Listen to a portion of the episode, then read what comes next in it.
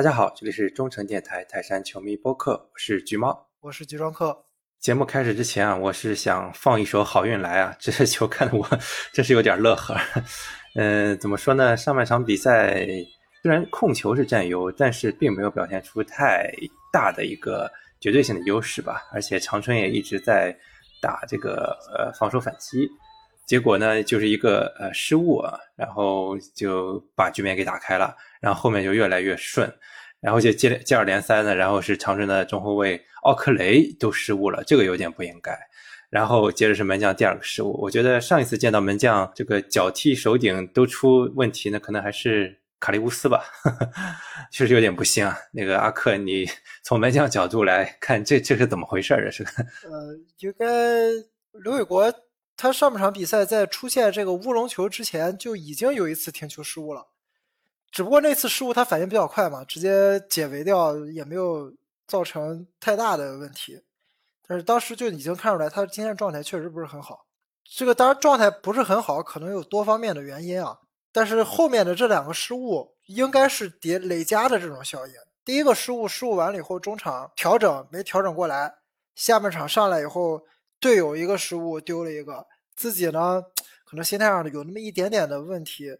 导致可以说莫伊塞斯那个传中，呃，如果他不碰球，是根本进不了球门的。对，就不是冲着球门方向去的。然而他碰了这一下以后，球反而进了球门。可能中超这个球会算给莫伊塞斯的进球啊，但是不知道后面会不会有修正，因为他是明显改变了球的路线嘛，很有可能算算他的乌龙球。梅开二度了一场。对对，我如果按照这个改变球的运行规则和路线来看的话。咱的第三个进球要算算到刘伟国的乌龙，嗯，所以一场比赛守门员连续两个乌龙，我踢了这么多年球，我反正在线下啊自己踢的时候是没见过的，只在这个呃各种各样诙谐的节目、幽默的节目啊，比如说《疯狂的足球》是吧？我我们见过，也就在，但是其他的情况下真的太罕见了，出现这样的失误，我觉得这个赛季他应该下场至少下一场比赛。他是不会再首发出场了，对，因为当场就换下去，就很明显看出教练的态度就是肯定是不高兴。然后另一方面，呢你往好处讲，可能是要保护他。对，这个我觉得是保护球员，这肯定是保护球员。他明显的已经没有信心了嘛，往后没准儿咱再往往往外抡一脚又进了，对吧？对，要是吴吴亚科上来之后，其实他表现挺好的，有两个扑救嘛，对吧？是那个，我觉得如果是六卫国的话，肯定守不出来。呃，怎么说呢？我我甚至有点同情长春啊，因为我觉得他整场的战术布置没什么大问题。因为都知道长春，就都说谢辉是就拉着打，那长春就是就收着打，他就一直这个风格，而且打他也有打反击的资本嘛，反正就按自己节奏来。但是，呃，因为这么一个丢球嘛，所以就。整场输的稀里哗啦，反正我觉得陈阳指导估计也没什么办法，只能感慨自己运气不好了。我觉得这可能也是人品守恒吧，因为第三轮咱们打广州城的时候，那真的是三十多脚攻门，再加上遇到一个开挂的程月雷，这可能把上一场该进的球都运气都转化到这一场里面去了。对，其实今天的比赛咱们的机会也不能说不多，只不过这个机会是大部分都是在费莱尼上场以后创造出来的。嗯。上半场比赛，呃，机会就像你刚才说的，确实不多，对吧？但是下半场上，特别费莱尼一上来之后，我感觉他上来以后，剩下所有球员就有一种加 buff 的感觉，这是什么状态提升百分之多少这种？因为一上来以后，费莱尼上来以后，大家所有的球员好像马上会踢球了，就流畅的配合，一个又一个打出来了。你特别是下半场，我们在进了就费莱尼上来之后那一段时间吧，也可能是因为我们前场有了一个真正的支点啊。上个赛季可以说是久违了，我们这个赛季很少看到的，那像上个赛季那样流畅的进攻又回来了。对，所所以，呃，又说回老话了啊，费莱尼在和不在，泰山队是两支球队。嗯，对，而且怎么说呢？其实主要是中锋在不在，泰山队是两个样子嘛。因为上场咱们也探讨过，泰山队就是一个。几年了吧，就可能是从佩莱来之后，就一直是围绕中锋踢的这么一支球队，没有中锋是真是感觉有点不会踢了。是啊，所以也没办法，克雷桑也是连续两场被顶在中锋的位置上，也难为他了。可能他这辈子踢比赛或也不能说这辈子啊，反正最近几年他应该是基本没有踢过这个位置。来了以后赶鸭子上架，顶到最前面，他的表现可能不是那么的出色吧？可能有些球迷觉得他有点水货的迹象啊。呃，但是我还是要说，他最擅长的一定是在边路。你把他放到中路，就有点像让司机去炒菜，让厨子去开车。所以，呃，在这种情况下，我觉得还是不能太早给克雷桑下一个定论。因为我打广州城那一场的时候是看的李毅的解说嘛，大帝他自己就是个前锋，就是个中锋嘛，他就讲说，就很明显，就这个球员不是踢突前前锋的那个感觉，因为像有些强点的球，他根本不会像嗯前锋那种下意识的直接把人扔出去抢点这种，就就完全不是那种风格，所以真的是有点勉为其难吧，因为人家确实不是踢突前，更不是踢。站桩中锋的，咱们真的是赶鸭子上上架，这是有点儿，确实有点难为人家了。就是在这种情况下嘛，我们让克雷桑顶到前面，是一个算是无奈之举吧。因为我看了一下这两这四场比赛，克雷桑出场之后的球员热图，呃，他其实自己的下意识是会往边路去靠的，他会往无论是左边还是右边，在球员热图上体现的非常明显。他站在最前面的次数。基本上都是那种静态的站立，就比如说我我在无球状态下，我处在最前面，等着队友给我传球。但当他主动去拿球的时候，都是往边路去靠的，所以他踢球的习惯还是往边走。那这个时候，如果费莱尼能够在场上，那克雷桑的作用要远远大于他现在一个人顶在前面的时候，因为克雷桑去拉边之后，我们不会出现。今天还有上一场比赛这样，克雷桑一走，中间一个人都没有。很多情况下，今天就是陈普站在稍微偏边路一点的位置，他要往里走，要跟队友寻求配合的时候，他一看，哎，我周围的没人，原来我搭档的前锋、搭档的中锋不在了。这个时候，可能我们原先训练里，呃，所。演练过的就种种的进攻的战术和套路就没有办法打出来了。但然后，如果我们以边路球员来衡量克雷桑的话，我个人感觉，我觉得他可能也不是我们传统意义上觉得像格德斯那种边锋，因为好像看他爆发力上，当然也有可能是他身体还没调到最好啊，但是感觉爆发力还没有特别的强。我自己想啊，他会不会是那种所谓的边路支点类型啊？听起来比较 高级的一个一个一个类型啊，但我不知道啊，因为还没看过他。真正嗯适合的这种这种踢法，呃，边路支点，你来个模板，这个模板这是曼朱基奇算吗？就是属于拉边中锋呗。对，我觉着郝郝伟指导也是在试验嘛，也是在嗯去，可能这两场比赛打下来以后，他发现克雷桑确实不适合打中锋。那费莱尼现在慢慢状态又调回来了，我们在之后的比赛里会不会看到克雷桑和费莱尼同时首发？然后克雷桑站的稍微靠边一点，每一次进攻的时候，把前顶突前的任务交给费莱尼，然后克雷桑在边路看看能不能发挥他的特点，像他在葡超那样踢出一个边路突击手或者说边路控球手的这样一个角色吧。嗯，其实郝指导原来计划那个三五二的话，可能会比较适合这两个人搭档。对，有一个牵制的作用嘛，对吧？嗯嗯。克雷桑可能他脚下好一点，在边路能吸引对方的防守，把中间给更多后插上的机会嘛。那费莱尼如果顶在前面的话，那克雷桑肯定在往边路拉的时候会有更多的空间啊。只是说，可能这个两个人搭档，因为个子都比较高嘛，那可能就要更注重周后场的这种其他球员的流动性和跑动覆盖了。呃，这个呢，等后面有机会呈现这种阵型的时候，咱们再评论吧。呃，然后进攻方面其实还有一个球员，还有一个外援也很关键，那就是经常会顶到前腰的莫伊塞斯。呃，关于莫伊塞斯，我其实最近的观点一直是觉得他可能回不到原来最好那个他了。包括打广州城那场，积极是很积极，那大家也都看到了，这这机会是浪费了一大堆，好机会都在他身上，都被他给浪费了。那这一场呢，确实。最后进了一个世界波了，但总体看来就是感觉确实比本土球员强一点儿。但是你说人家外援都是那种大腿类型，那你说莫伊塞斯他起到大腿作用了吗？我感觉好像没有。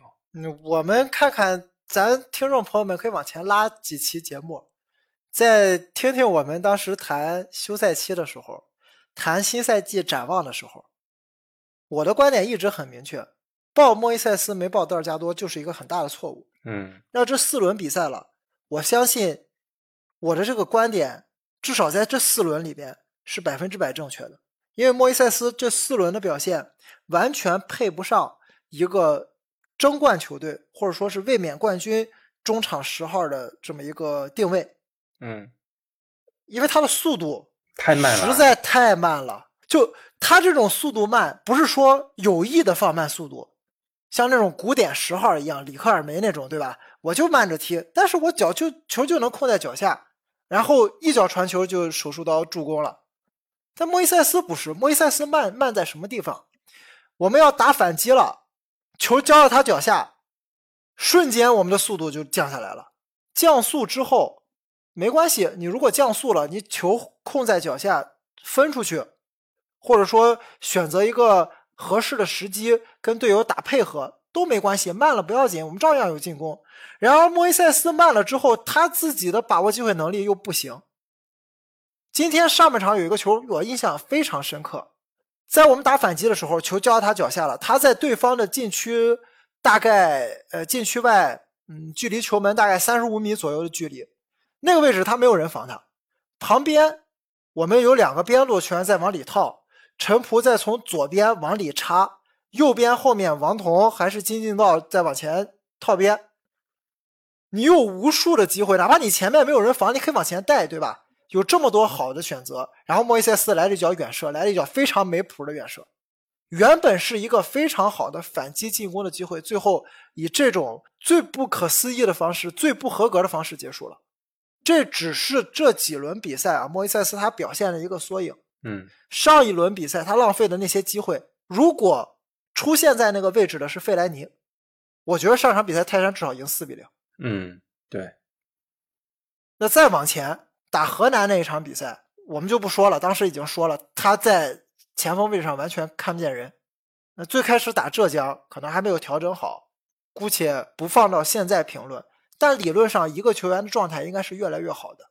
可是莫伊塞斯这四轮都是在水平线之下浮动，哪怕今天抡了一脚、蒙了一脚世界波，球进的很漂亮，但是这毕竟是小概率事件。我们需要的外援不是你能进世界波或者进非常精彩的每轮最佳进球，我们需要的外援是不犯错误、少犯错误、减少失误。我们国内球员可能在进攻配合上没有外援那么有信心，没有外援的脚下技术或者说对球路的判断那么好。可是莫伊塞斯并没有达到球队对于外援的期望，球队对于外援的这种核心作用的这种依赖。我我们如果依赖莫伊塞斯肯定是不行的。而且我个人对他的观感是，你刚说他慢嘛，而且我觉得他是动作慢，动作也慢，技术动作上，就我可以看到他，比如说他护球的时候做个变向啊，或者做个拨球啊什么，就整个就是像慢动作一样。他之所以能护住球，是因为他的身体素质比中国球员还是好一点，身板能挡住，因为个子也不矮嘛，仅此而已，并不是因为他技术多好，因为本身。莫伊塞斯这个球员的类型，他就不是什么才华横溢的巴西球员，他是那种全能型战士，对吧？攻守兼备，然后就比较全能，呃，有很好的体魄、体力。但是，一旦说他身体素质下滑之后，那他的技术不够细腻。因为我看很很很多场很多场比赛，包括上次上年、去年，呃，足协杯的决赛上也有解说，就说他这个技术太糙了，停球啊什么的。就就所以就是当他失去了身体素质之后，就真的是缺点就会暴露出来了。说实话，老莫真的是挺受大家爱戴的，因为疫情期间他的这个职业态度，真的呃对泰山队这种负责的态度都非常惹人喜爱。但确实是年龄到了，嗯，我觉得跟他续约这个决定，可能是管理层有点太懒了，可能就觉得哎这个外援合作很多年了，应该还可以吧，要么咱们就不操心再引新外援了。就继续续约吧，可能有点这种感觉。对我其实觉得莫伊塞斯，刚才你说他这个找一个巴西的球员的模板嘛，他很像以前这个呃罗马、尤文、皇马效力过的那个埃莫森，嗯，他们两个的风格也是很比较像的，都是打中场的拖后或者说是中前卫的位置。呃，都身体素质很好。然后脚下在巴西球员里边虽然不算出众，但是巴西球员这种对于球的控制，放在全世界的基准上还是中上的。哪怕他不够突出，但是足够用，而且有一脚远射。嗯，但是就像你说的，当身体素质下滑之后，以前可以靠身体弥补的东西，逐渐的那些被掩盖的缺点或者不足就都会暴露出来。那么可能现在啊，我我们说是已经打了四轮了，对吧？后面如果打到第七轮、第八轮的时候，可能当球员的体能到了一个小的瓶颈期的时候，那两轮如果莫伊塞斯还拿不出能说服球迷我们的表现的话，我觉得二次转会很有可能德尔加多会把他踢下来，因为像莫伊塞斯他的体能一直是属于中上层的嘛，如果到了第七、第八轮，所有人的体能都到了瓶颈。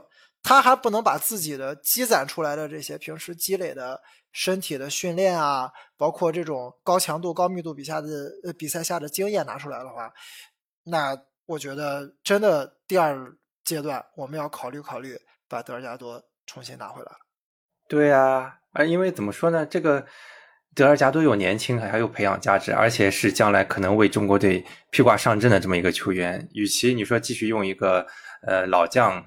在苟延残喘的话，那真还不如练练咱们将来的这个济南小伙呢，对吧？是啊，而且怎么说呢？因为我可能现在评价莫伊塞斯，可能大家觉得我说的很主观，因为这全都建立在我赛季前对于他的续约很不认可的一个观点之上的。那么我们话也别说太绝，我说了，第七、第八轮我们到时候再看，因为往后莫伊塞斯他平时这么努力、这么勤恳的训练。一定是积累了非常好的体能储备在这里的。当其他球员累的时候，当其他球员遭遇到体能瓶颈的时候，应该是他能站出来的时候。所以次回合对河南的比赛，我们到时候看一看，如果莫伊塞斯还是进还是在首发阵容里出场的话，对比下他第二轮的表现，能不能有一个很大的改观？我觉得到时候再给他一个更接近盖棺定论的评价会好一些。呃，那其他进攻线上球员呢？我觉得金景道，呃，表现还是一直挺稳定的。因为这个球员，嗯，一直就是以这个呃态度啊，还有一些小细腻的小技术，还有一些灵活的穿插著称的。那无论是第二轮扳平河南的一度扳平的那个进球，还是说今天呃逼迫奥克雷呃失误，都是体现他这个特点。我觉得他还是一直比较稳定的。呃，另一个我觉得想提的就是回归的陈普，你觉得陈普这两场表现咋样？那陈普我觉得表现超乎我的预期。嗯，这一头金发 是不是格德斯的感觉出来了？这一头金发，但这个咱开玩笑啊。不过呃，这两场比赛吧，其实上一场比赛呃，陈普打的挺好的，被换下去了，很多球迷都有一些意见啊。对。都觉得这个换人，哎，踢的这么好，怎么给人换下去了？那么这场比赛，陈普也是算是获得了更多的出场时间吧，打到了七十分钟。呃，其实当时比赛已经大局已定嘛，才把他换下去了。在边路啊，我们对比他跟刘彬彬、跟刘洋的表现，可能陈普因为他不用参与防守嘛，他在进攻端会有更多的。发挥或者说更愿意把体力投入到冲刺啊、突破啊、跑动这些方面，呃，我觉得这就是郝伟指导，嗯，算是用的比较好的一个地方。因为他陈普在河南的时候，他会稍微靠后一些，有时候会参与到很多防守上去，呃，导致他进攻上本身他是一个很有特点的球员嘛，他就会牺牲体能到防守上，导致进攻上无法体现自己的呃技术啊、突破啊、盘带这一方面。但是回到泰山队之后，郝指导给陈普的定义就是：你就顶到前面，你就是前锋，你可以少参与防守，进攻的时候你要大胆做动作。那我觉得这两场比赛，陈普的表现是完完全全的符合郝指导对他的定位的，所以他的出场时间也从上一场的半场比赛，到了现在这场七十分钟。那么如果他能保持这样的状态的话，我觉着距离他首次在泰山队打满全场已经不远了。是啊，也很欣慰啊。这个游子一直在外面漂泊几年，回来能够打上比赛，这是对青训最好的一个褒奖吧，也给其他外租小球员立了个榜样。就是说，只要你在外面踢得好，泰山队还是能够呃真的呃认真来来培养你，继续来用你的。对，呃，然后我还想提的一个球员是孙准浩，呃，你觉得孙准浩是不是这段时间的表现还没有达到去年的一个整体水准呢？总感觉他好像不知道是身体没调过来，还是说为世界杯留点力？呃，他应该是太累了。你看他旁边站的是谁吗？对吧？你要看他旁边站的是谁啊？你 上个赛季他旁边站的是谁？这个赛季他旁边站的是谁？我觉得再强的球员，足球毕竟是一项团队运动。你把他放到一个，就他周围的人啊，呃，水平下降或者状态下降，他自己肯定也发挥会受到影响。上个赛季孙准浩有很多的。怎么说呢？哪怕他自己啊，我投入进攻之后防守回不来，徐新可以补。但是这个赛季孙准浩是拖在中间靠后位置的，然后他中场的搭档速度又很慢，一旦前面丢了球以后，都要指望孙准浩往回回追、往回补位。你一两次还行，场场比赛都这样，铁人也受不了吧？嗯，所以我觉得他的状态有一定起伏。也是意料之中的，嗯，然后呢，就是看廖立生这两场都是替补上场啊，嗯，反正我估计郝志老师发现他可能首发跟球队的融合以及他个人的特点还很难担当现在的重任，然后给他替补上来。我我我个人感觉啊，他的表现是有点低于我的预期的，但是怎么说呢？毕竟新援，嗯，时间也短吧，还是希望他后面能够拿出一些更好的表现吧。如果廖立生去搭配孙准浩的话，我觉着会好，会好很多。然而之前廖立生出场的比赛里边，他的位置吧，呃，有点过于靠前了，他应该往后往后撤一撤，还是过于靠前了，往后撤一撤，去搭档孙准浩打一个类似双后腰的位置，我觉得会会更好一些。呃，我理想中的状态，泰山队应该是中场的搭配的话，就是孙准浩、廖立生，然后配上费莱尼。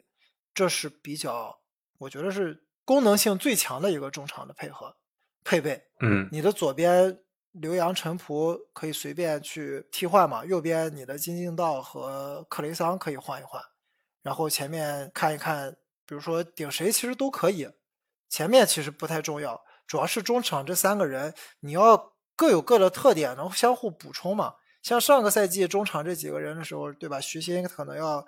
呃，兼顾一些扫荡覆盖，然后孙准浩呢就是推进任意球，费莱尼呢就是支点吸引对方防守。那我们在看到泰山队去传导中场去推进的时候就很流畅，每个人有每个人的任务，但是这个赛季好像大家任务不是那么的明确，所以才会出现我们特别是打河南那一场，我们在攻防转换的时候全是漏洞。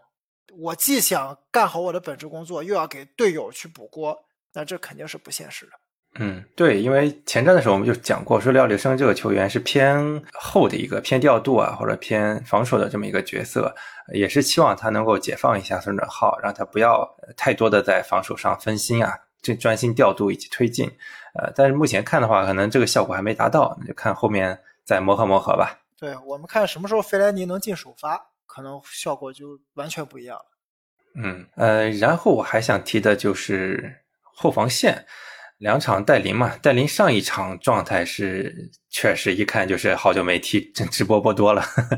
呃，几个失误也是给这个广州城送了很多机会嘛。这一场嘛就直接拉伤下去了，但好在下一场呃石科应该是能回来了，对吧？对，嗯。这个后防危机算暂时的有所缓解吧，但是我我是感觉啊，上赛季泰山队的防守是很好的，这赛季防守其实不太好，包括上一场打广州城那么弱的一个对手，还给了很多反击机会，这是我有点不放心的地方。嗯，这可能是一个问题，我不过我们还要再观察一下吧，因为现在其实人还是那些人，对，我们只不过把他们的位置稍微换了一些摆放的方式。就会发现效果完全不一样了。再给点时间吧，看看等郑铮回来之后，郑铮去站到中后卫，然后跟这个石科、贾德松三个人去打三中卫，会有什么样？在训练之后啊，因为我们第一场的那个三中卫实际上是没有经过比赛检验的，直接就上来就拿出来了，可能有一点问题。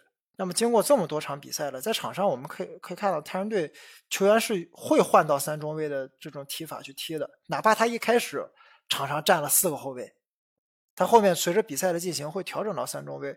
我希望啊，经过四五轮的磨合之后，当郑铮回来之后，我们再把第一轮那一套阵型拿出来，会有更好的表现。嗯，就是时下比较流行的三四切换嘛。对。对，当然这个后防线问题也不不光是后防线了，前面也提了嘛，中场的一个呃拦截也是很重要的，也有可能是中场一些搭配吧，这个我们可能后面再观察吧。对，然后我总体感觉嘛，就是我我感觉我们的这个没有高点的 B 计划基本上是失败的，也是一时半会儿琢磨不出新的。从第二场的时候我们就已经说了，这是。不太现实的，就是如果没有中锋，马上换一个战术，确实不太现实。剩下的话，我就是希望对老费这个，因为在小郭回来之前呢都要指望老费了，那这个用起来真的是得小心翼翼了。我觉得毕竟老费也是这三十五啊，还是多少，这年龄真的是够大了，所以还是要省着点用啊，注意他的身体。同样是三十五岁，对吧？什么是世界级球员 和普通外援，还是档次差的挺大的啊。啊，这个身身价摆在那儿呢，对吧？我也是正好那个前段时间前两天，我把我一九年的球衣拿出来，就穿的比较旧了嘛。当时这个光板我想了一下，我说我去印一下吧，我就去呃印了一个亚冠版的费莱尼。我就想起当时打恒大的时候，费莱尼扳平比分那下，真的是热血上涌啊！费莱尼真的是已经是俱乐部的传奇了，我觉得也是非常受大家喜爱。我们看他绝杀次数嘛，对吧？嗯，对啊，多少是一比零的比赛都是费莱尼进的球。是啊，这真是不言自明啊，这个地位。所以希望下一场比赛，不知道费莱尼能不能进首发。如果能进首发的话，我觉着大连人应该不能对咱压着打了吧。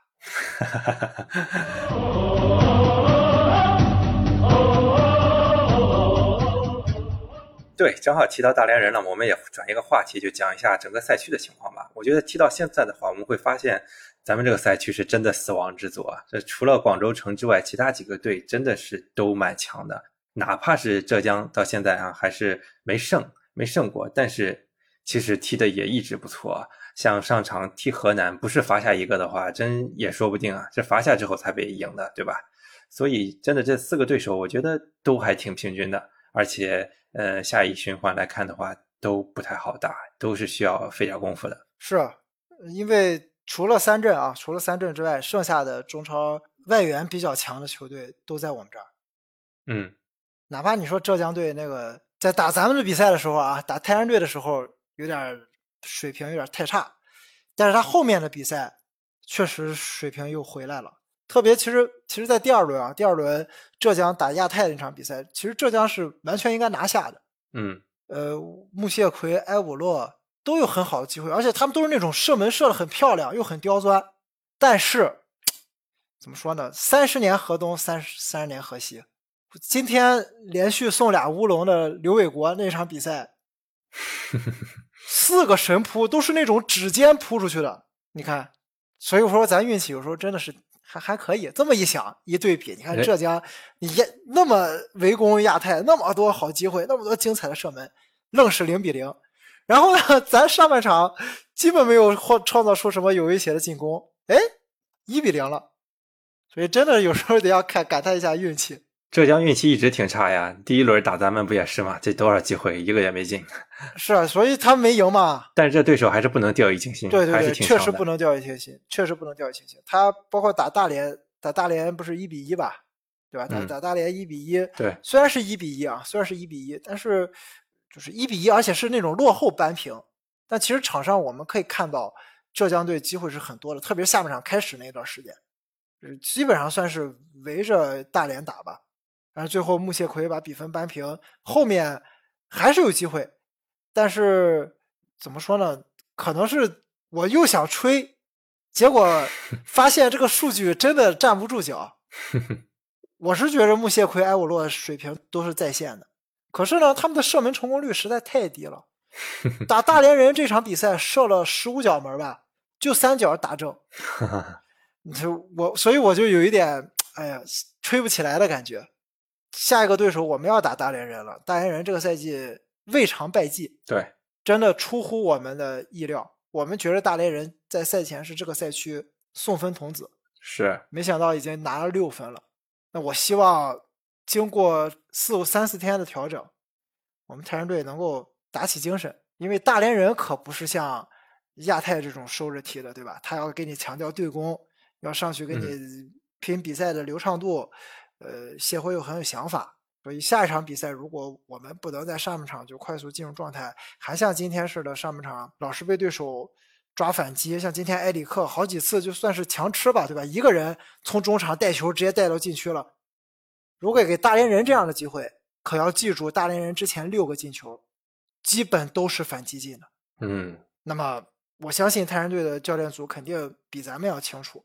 那一定要做好这种准备，因为我们之前四个对手，我们这个赛区所有的对手只剩大连人没碰过了嘛，他们又没有输过球，所以一定要引起球队的重视。大连人这个踢法就让我想起，有点让我想起利物浦的重金属足球。我觉得他在短期内是可以提高一个球队上限的，即便这个球队实力没那么强。当然，我以后他会不会体力下去之后不行，那是后话了。但在赛季初，这个战斗力是真的可以的。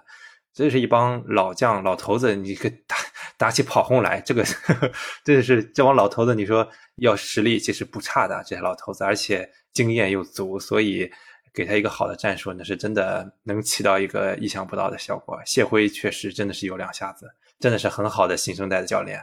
对，看看他这个赛季能不能带大连人，一个是保级啊，二个是呃给我们带来更多惊喜吧，奉献一些名局，对吧？嗯。说起保级啊，跨区也讲一讲嘛。我觉得这个广州俩队以及河北，我觉得可能这个降级名额竞争还挺激烈的。这仨队这实在太拉胯了。这三个队，因为我们这个赛季扩军之后有三个降级名额了嘛？哦，三个是吧？对，我记错了。所以这三个是目前的降级大热门。但是我觉得广州虽然啊，虽然他现在一场没赢，甚至连拿分都困难，连进球都困难，对吧？这赛季还没进过球。没进过，打成亚冠了，这是。但是他这个队里还真的是有很多国脚啊，别忘了。是，而且有些场面不错的，其实。就差一点运气，真的。他打海港这场球，真的就差点运气。对。你给他一个外援，哪怕一个外援啊，你就把海港那个替补，把保利尼奥给他们，都会不一样。就是因为广州这么多年来一直依靠的都是外援去进攻，外援去进球。导致现在你让他们，你像杨立瑜这种一直在做僚机的，让他顶到最前面，指望他去进球，太难了。嗯，同样广州城可能也是这个问题。是，反倒是这三个队里边，河北是我觉得打目前来说打的最好的一支球队，虽然他也是全输了，但是进球了呢。对啊，进球归进球，他但他们打出套路了，在场上打的很有章法。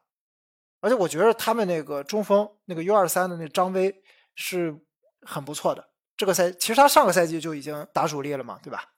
那这个赛季我觉得他的状态和表现比上个赛季又提升了一步。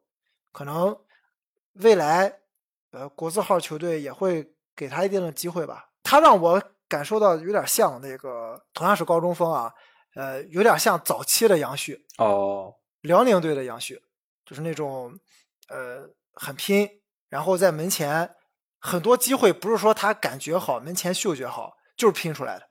别人不敢做动作，没想着做动作，他就敢去做，他就比你后卫快一步，然后就能进球。所以我希望这种弱队，我们都说弱队出门将啊，看河北能不能来一个弱队出前锋，给我们来点惊喜。嗯，呃，你说起 U 二三的前锋，让我想起海港的刘朱润。那刘主任其实去年也是，去年也有过一些表现了嘛。但是呢，在这个迪拜杯上是踢的不咋地。然后呢，回来又继续被莱克来使用，因为一开始他们那个恩迪亚耶没法上嘛。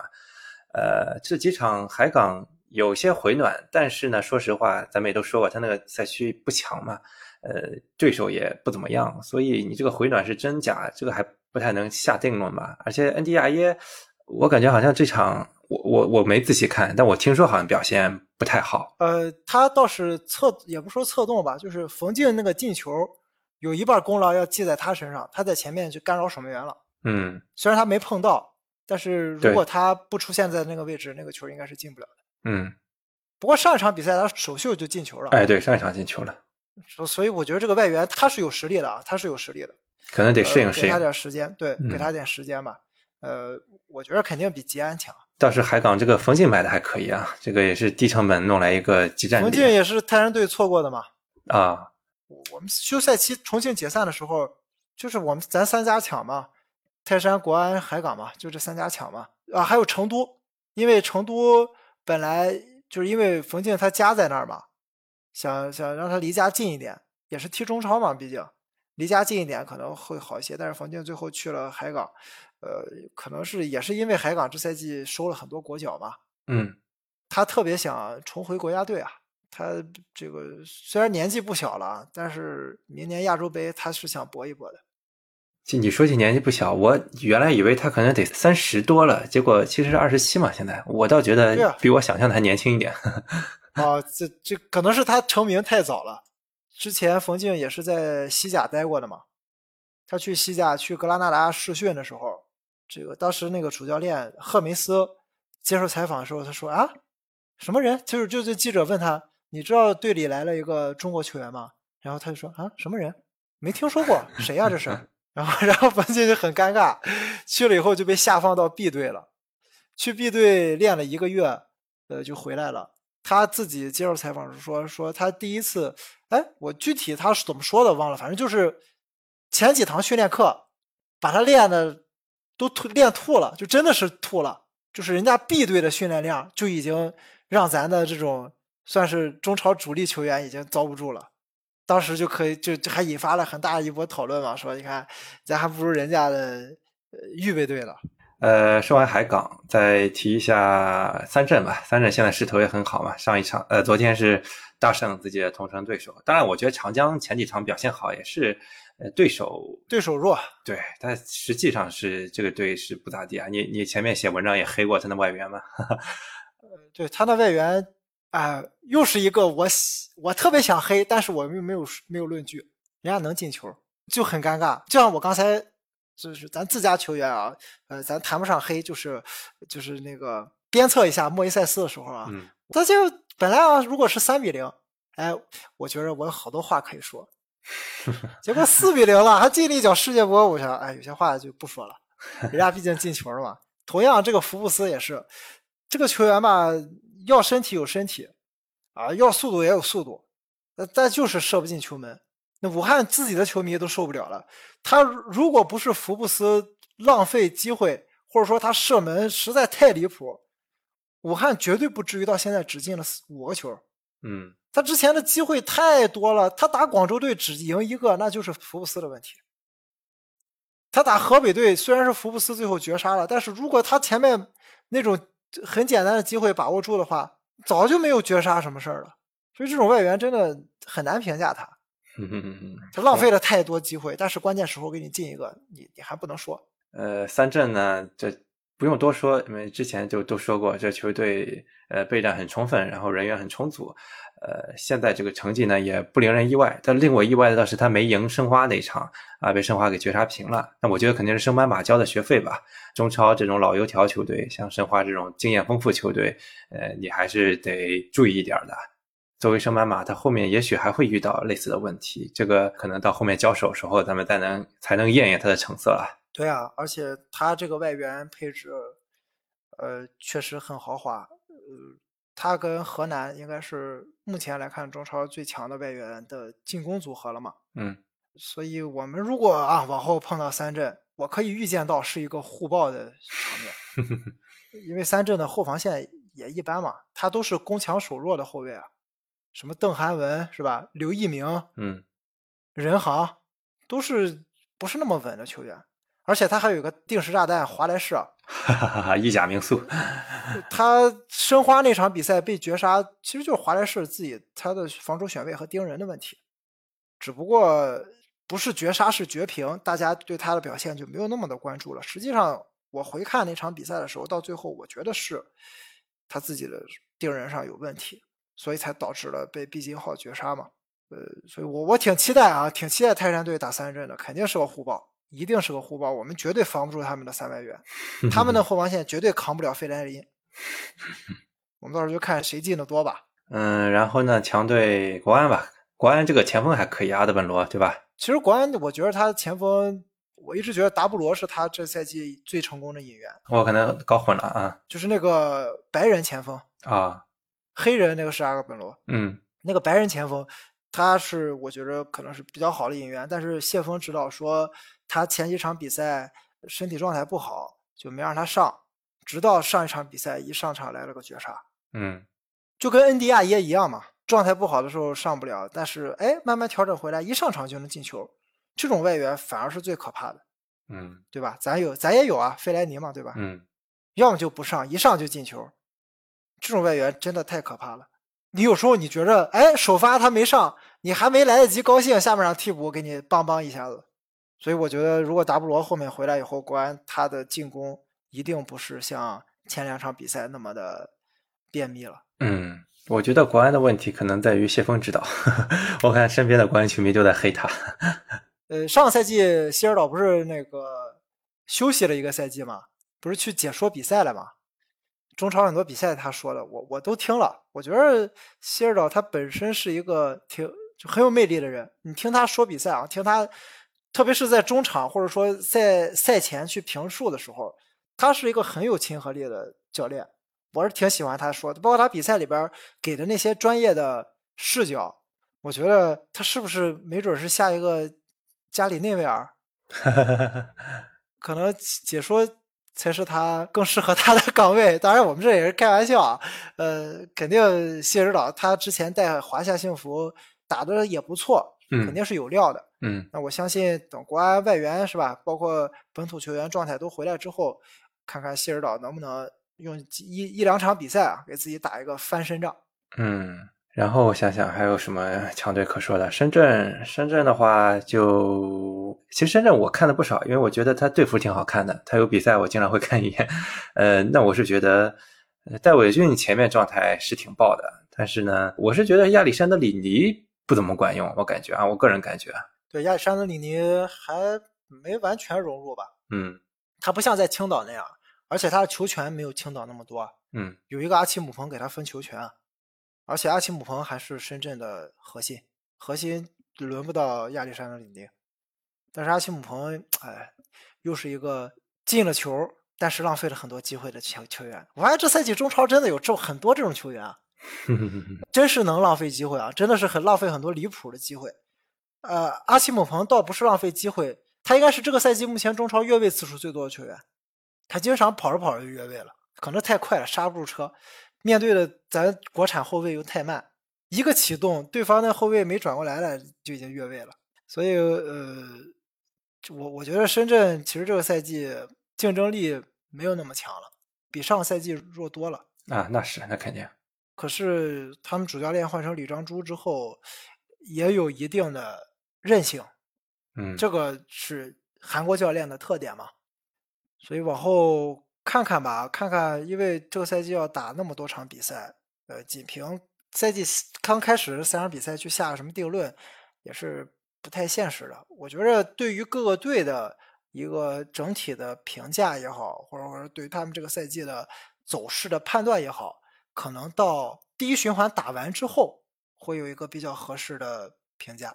嗯，而且现在比较特殊一个点在于，大家是分组打的，你可能第一阶段打完之后，也还没法完全的去有一个比较明显的看法，因为像有的组就是弱嘛，那他们分儿可能刷的好刷一点，那像咱们这组这么强，呃，那可能只有就是比较懂球的人，从自己这个角度看完他的表现之后，才能给一个相对的一个评价吧。但是因为这个分组不一样，咱们也没法直接对比这个积分嘛。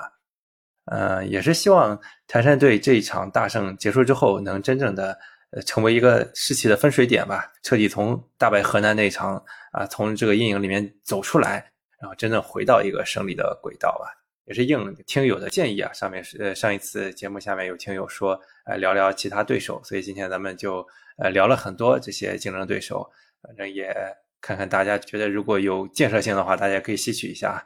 那咱们这个阿克还是非常懂球的。呃，往后的比赛后面两轮吧，其实下一周我看泰山队的赛程还是挺友好的。我们那个二十一号一场比赛，还有二十五号一场比赛嘛。二十一号、二十五号中间都，呃，现在到二十一号中间有四天的休息时间，呃，我们可以更好的去调整一下球队的状态，然后反过来再去打浙江队的时候，二十五号可能到时候郑铮就回来了。嗯，对于我们也是一个比较好的阵容上的补充吧。所以，对于接下来这两场比赛，我还是比较看好泰山队能取得两连胜。嗯，我觉得这个这两场比赛，呃，相对来讲啊，目前积分榜上，浙江队没赢过，大连人没输过。我们的目标就是破了大连人的不败，对，让浙江队继续保持不胜。我也是这么看的。我觉得可能这两队会稍微乐观一点吧。反正咱我觉得咱们之前的预测也也一直都是蛮准的吧。就是前面咱们也说了，打广州城啊，可能是个小胜。如果费莱尼不能首发的话，结果还真是个小胜，还真的是靠着费莱尼。然后打长春呢，说实话啊，不是失误的话，搞不好又是一场很艰难的比赛，都不一定拿三分。但是呢，有些偶然事件拿三分当然是高兴了。那咱们再看看啊，后面两轮咱们预测准不准？嗯，后面两轮我觉得百分之九十啊，六分，而且我觉得克雷桑会收获处子球。好，这又立了个 flag 啊。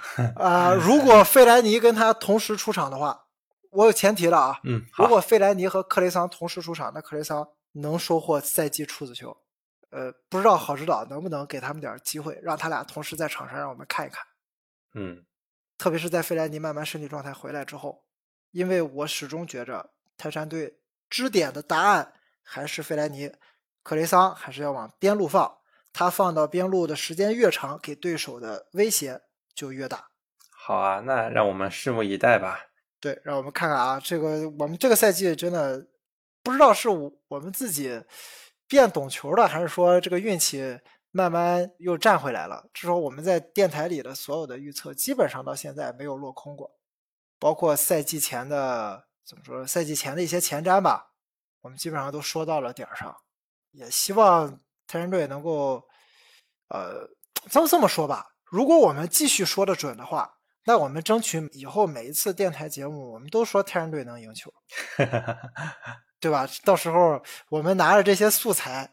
哎，没准万一最后我们真的一波连胜，拿了个冠军什么的，我们也能吹一波，是不是？是。好，那今天就聊到这儿。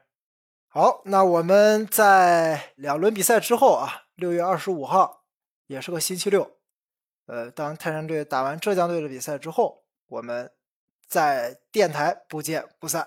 好的，拜拜，拜拜。